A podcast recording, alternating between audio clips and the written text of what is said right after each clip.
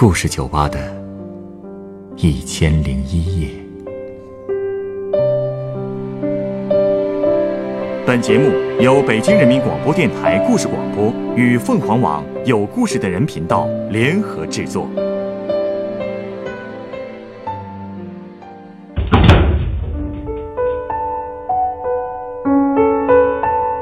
欢迎光临故事酒吧。今天来到酒吧的这位客人，和我讲述了他和他的一个好朋友之间的故事。他的好朋友就要结婚了，可他却不知道该如何参加这场婚礼。他们之间到底有着怎样的故事呢？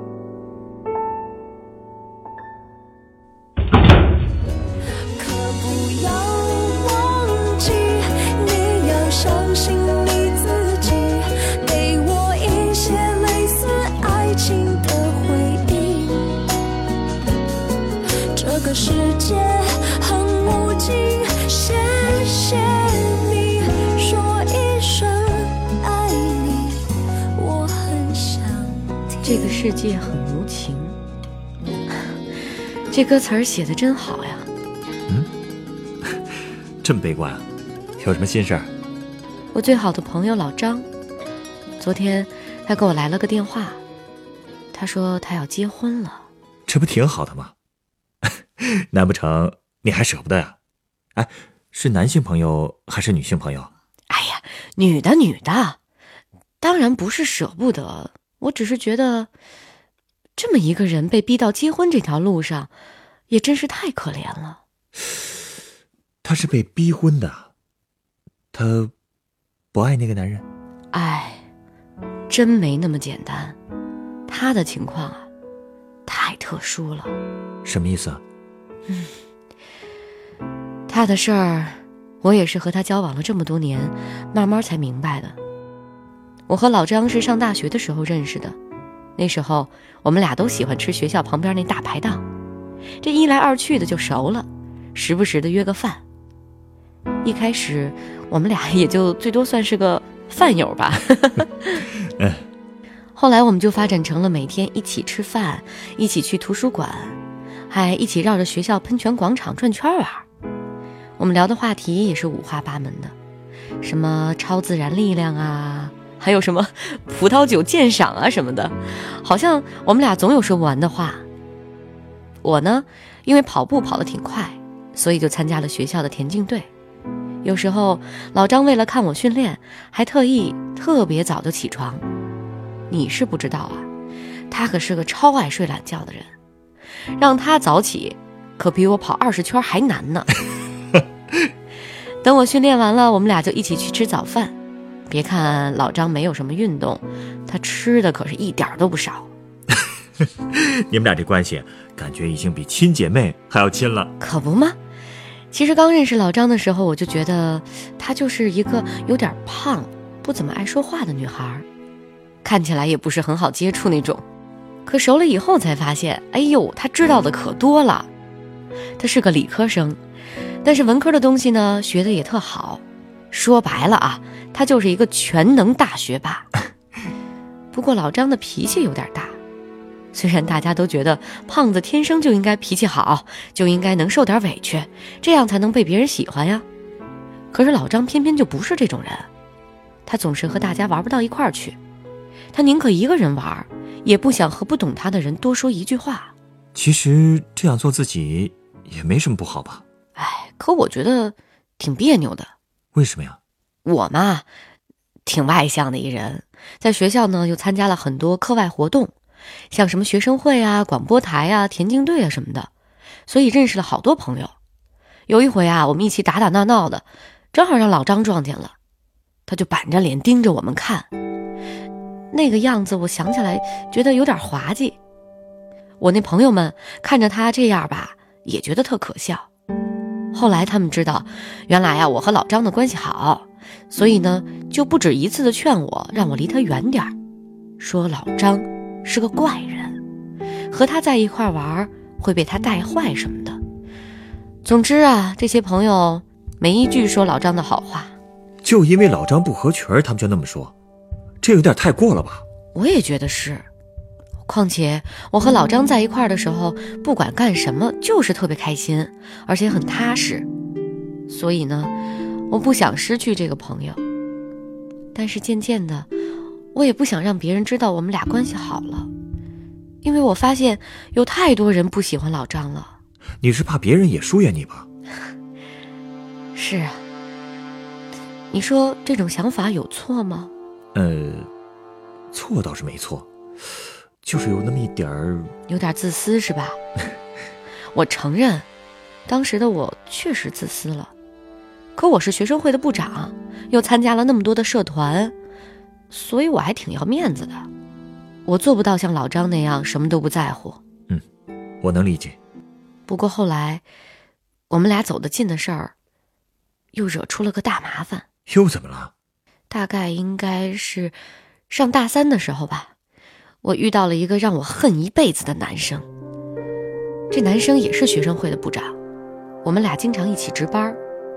有一天，他突然说他喜欢我，我吓了一跳。我对他一点感觉都没有啊，所以立马就拒绝了。可谁知道，他可不死心，一直缠着我，我走到哪儿他就跟到哪儿。甚至有一天，他还跑到我宿舍门口对我拉拉扯扯的。我当时被吓得一直往后退，我也不知道该怎么办。这时候，老张正好打水回来，他看见那人在拉我，赶紧就跑过来了，一把打掉了他的手，而且大叫着说：“你再骚扰他，信不信我报警？快滚！”嚯，这老张可真够生猛的呀！谁说不是呢？他那一嗓门儿吸引了好多看热闹的人，还有几个也都是学生会的。那个男孩当时他的脸就红了，捂着脸就跑了。我也觉得挺丢人的，所以赶紧拉着老张就走了。那后来呢？那个男生还在缠着你吗？嗨，他倒是不跟着我了，可他却在学校里各种造谣啊，说我什么和老张有不正当的关系，还说他是亲眼看见的。不正当关系？他怎么不说他自己心术不正呢？不会真有人信了吧？一开始我也以为这种无脑的留言根本就不会有人信，可是慢慢的我就发现了，那些之前和我玩的非常好的朋友都开始疏远我了。特别是看见我和老张在一块儿的时候，他们脸上都是那种、那种、那种厌恶的感觉。再后来，甚至连我们辅导员都来找我，跟我说要注意影响啊，注意形象啊什么的。我解释了半天，我也想证明我和老张就是普通朋友，可是辅导员好像也不怎么信，还说让我和老张保持点距离。哎呀，你说这些人，这，那你怎么做的呢？怎么说呢？从小到大，我的生活一直都挺轻松的，和同学们玩的也很好，每天过得也很充实，也很快乐。可自打出了这事儿以后啊，我感觉天都塌了。我发现人心实在是太可怕了。后来，我索性辞了学生会部长的职务，也不再去田径队训练了。我甚至想，我甚至想从人间直接蒸发得了。至于老张，我也开始有意的疏远他。他也是个聪明人，能感觉得出来。其实他从来都不在乎别人怎么看他，但是我对他的态度，可能真的伤了他吧。所以他直接申请了休学，去山区支教了。老张走了以后，我觉得特别内疚，也很后悔。毕竟，毕竟他是因为帮我才会这样啊，他也是受害者呀。就是啊，这确实太不公平了。而且，你们这么沉默和逃避，不就让那个男生得逞了吗？可我能有什么办法呀？连辅导员都不信我的解释，还会有谁能相信呢？所以很长一段时间里，我走路都不抬头，害怕别人认出来。我受不了他们的那种厌恶的眼光。直到后来，我遇到了我现在的老公磊子。如果不是他陪我度过了那段最难熬的日子，我现在可能还走不出来呢。是他让我勇敢一点，别害怕那些伤害自己的人。对，说的没错，别怕他们。嗯，而且为了还我清白，磊子还带我去找了那个男生，让他给我公开道歉。那个男生当然是拒绝了，磊子就帮我请了个律师，准备起诉那个男生诽谤。律师函更是直接寄到了那个男生的辅导员那儿。嘿嘿，这回啊，那男生可就急坏了，跑过来求我们别把事情闹大。我和磊子商量了一下，就让那个男生呢写了一封道歉信，贴在了学校的公告栏上，这事儿才算过去。这才对呀，这种人啊就不能轻易放过他，给你们造成这么大伤害，直接起诉他都不过分。唉，其实这事儿最让我伤心的，还不是那个男生，而是我的那些朋友们，他们的态度冷眼，彻底让我寒了心。就算真的起诉了那个男生，那些朋友带给我的伤害也减轻不了多少啊，还不如干脆算了吧。可见这样的朋友啊，也算不上什么真朋友。倒是那个老张啊，真的受委屈了。嗯，从这以后，我就经常想起和老张在一起的那些日子。你后来没联系过他？我想过，我也犹豫了很久，好几次电话都拨好了，可是我就没敢打出去。直到老张支教回来的那一天，我终于鼓起勇气给他打了个电话。我们俩约好了，在常去的大排档见一面。在饭桌上，我就问他：“你怎么不联系我呀？”他却反过来问我为什么不联系他。这老张说话还那么直，可不是吗。然后我们俩就看着对方，一起开始傻笑。他还是和以前一样，天南海北的什么都知道。他还给我讲了很多他支教时好玩的事儿。老张说他非常喜欢山区的孩子，因为他们都很单纯。后来磊子来找我们的时候，都已经大半夜了。当时我记得我喝的话都说不清了，可是我一直好像一直在大笑，也不知道为什么，可能就是很开心吧。呃，那你俩这就算和好了，对吧？嗯，算是吧。后来我们虽然不像以前似的每天都在一起，但是一直保持着联系。毕业以后，我和磊子去了另外一个城市继续读研究生。老张因为喜欢西藏文化，毕业之后就去了西藏。刚开始啊，老张的父母一直不同意，后来老张一直坚持坚持，到最后他们俩也没办法了，于是托人给他安排在了西藏的一个银行工作。那个地方好像离尼泊尔还挺近的，我俩有时候就打个电话。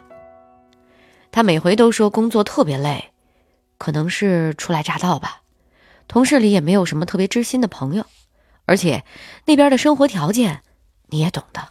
嗯，肯定是不能和内地的大城市相比啊。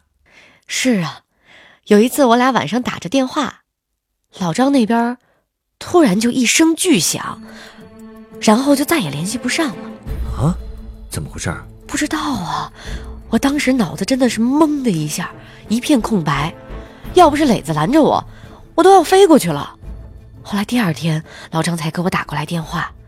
说是当时打雷把电线给劈坏了，断了一天的电，还说那边的雨季经常断水断电，这也很正常。哎呀，这一个女孩子，是挺让人担心的。她就没打算回来？她总说，西藏就是有一种魔力，能让她留在那儿。每次心情不好的时候，她就喜欢抬头看看那儿的蓝天。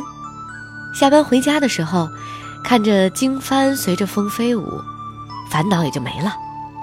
还有在那儿经常能够接触到尼泊尔人，他说他们都特别漂亮，虽然长着标准的东方脸型，但是作风却一点不像东方人，开放极了。有时候银行没事儿，老张呢就站在门口看着来来往往的尼泊尔人，看着他们自由自在的生活，他觉得这样也是一种乐趣。虽然那儿的设施没有家里那么方便，但是心里很舒服呀。难怪人们都说，西藏是神圣的土地啊！看来确实有它的吸引力。哎，难不成她是在那边找到老公了？不是不是，她其实真不是一个会在一个地方踏踏实实过日子的人。在西藏没待几年，她攒了点钱，就跑去瑞典了，还学了瑞典语啊！瑞典。这跨度有点大呀，对，是吧？反正他就是那么一个不爱按常理出牌的人。我结婚的时候，他还特意从瑞典给我寄了个礼物回来。后来我有了孩子，老张还时不时的给我当个代购，寄点奶粉啊、尿不湿啊什么的。我还开玩笑的说，让我孩子认他做干妈吧。直到前一阵子，老张彻底没钱了，才从瑞典回来，在老家找了个工作。是不是一回老家，家里就开始催婚了？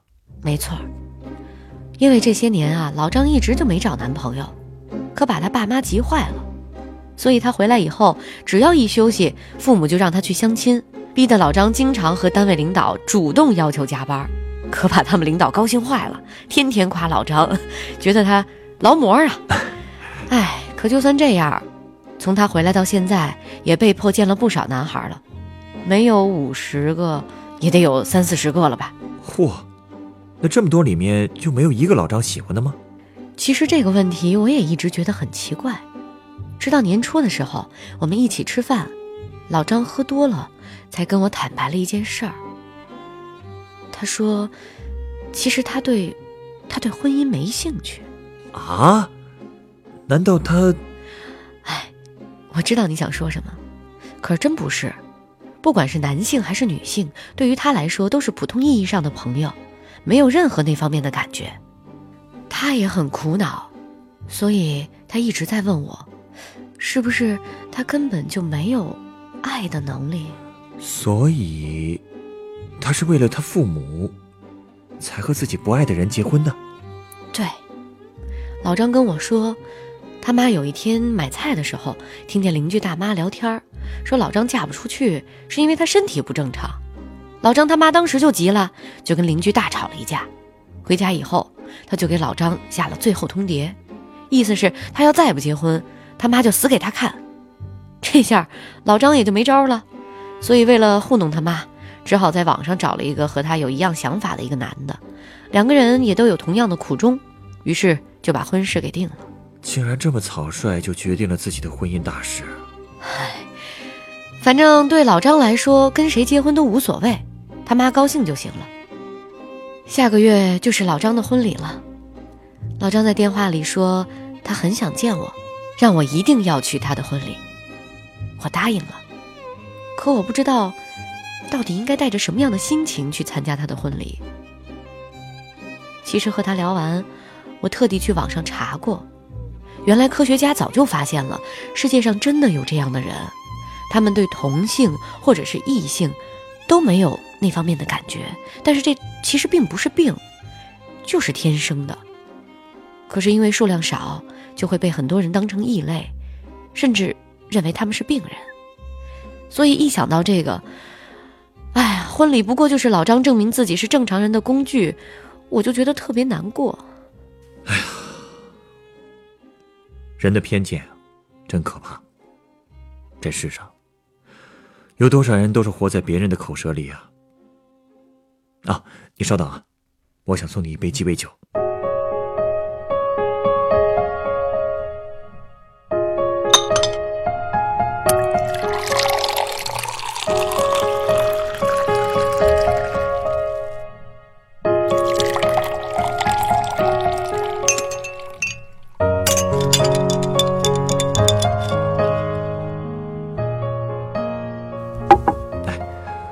这是你的鸡尾酒，它是由清酒、樱桃酒、柠檬汁、糖力水、蓝色干香酒和白色干香酒调成的。哎，这酒蓝蓝的，真好看，叫什么名字？它的名字叫做“梦幻勒曼湖”，真漂亮呀！哎，颜色居然是渐变的，从上到下，从白色变成了深蓝色。嗯，确实很像清澈的湖水。是不是也很像西藏那片没有烦恼的蓝天呢？还真是啊！你尝尝看，味道怎么样？嗯，刚喝到嘴里的时候啊，好像就像是在喝苏打水，不过咽下去的时候就觉得还是有点刺激了，有点烧嗓子，还有一点酸酸涩涩的橙子味儿。这个味道。和这酒的颜色给人的感觉还真是不太一样啊！总觉得这种蓝蓝的、清澈的酒，应该比较爽口才对啊。老张的故事，让我觉得他和这杯酒有一些相似，他有点胖，还是个女孩，所以大家会理所当然的认为他应该脾气好，而且必须要结婚。可一旦他没有按照常理出牌，就会被人当作不正常，甚至遭到排斥和重伤。又有谁了解她复杂的心情呢？她的情感生活就算与众不同，可她并没有伤害谁。可她周围的环境，却不允许她自由的做自己。我只是希望，我们的社会可以更加的包容。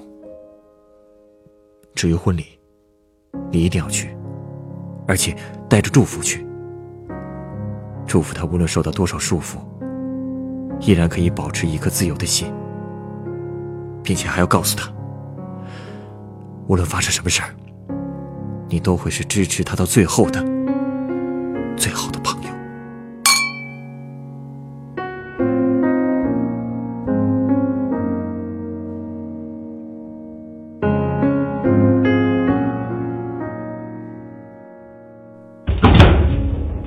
本故事选自凤凰网有故事的人独家签约作品，原作妙妙，改编赵一迪、程涵。制作：陈寒，演播：晚桥、晨光，录音：严乔峰。人人都有故事，欢迎搜索微信公众号“有故事的人”，写出你的故事，分享别人的故事。下一个夜晚，欢迎继续来到故事酒吧，倾听人生故事。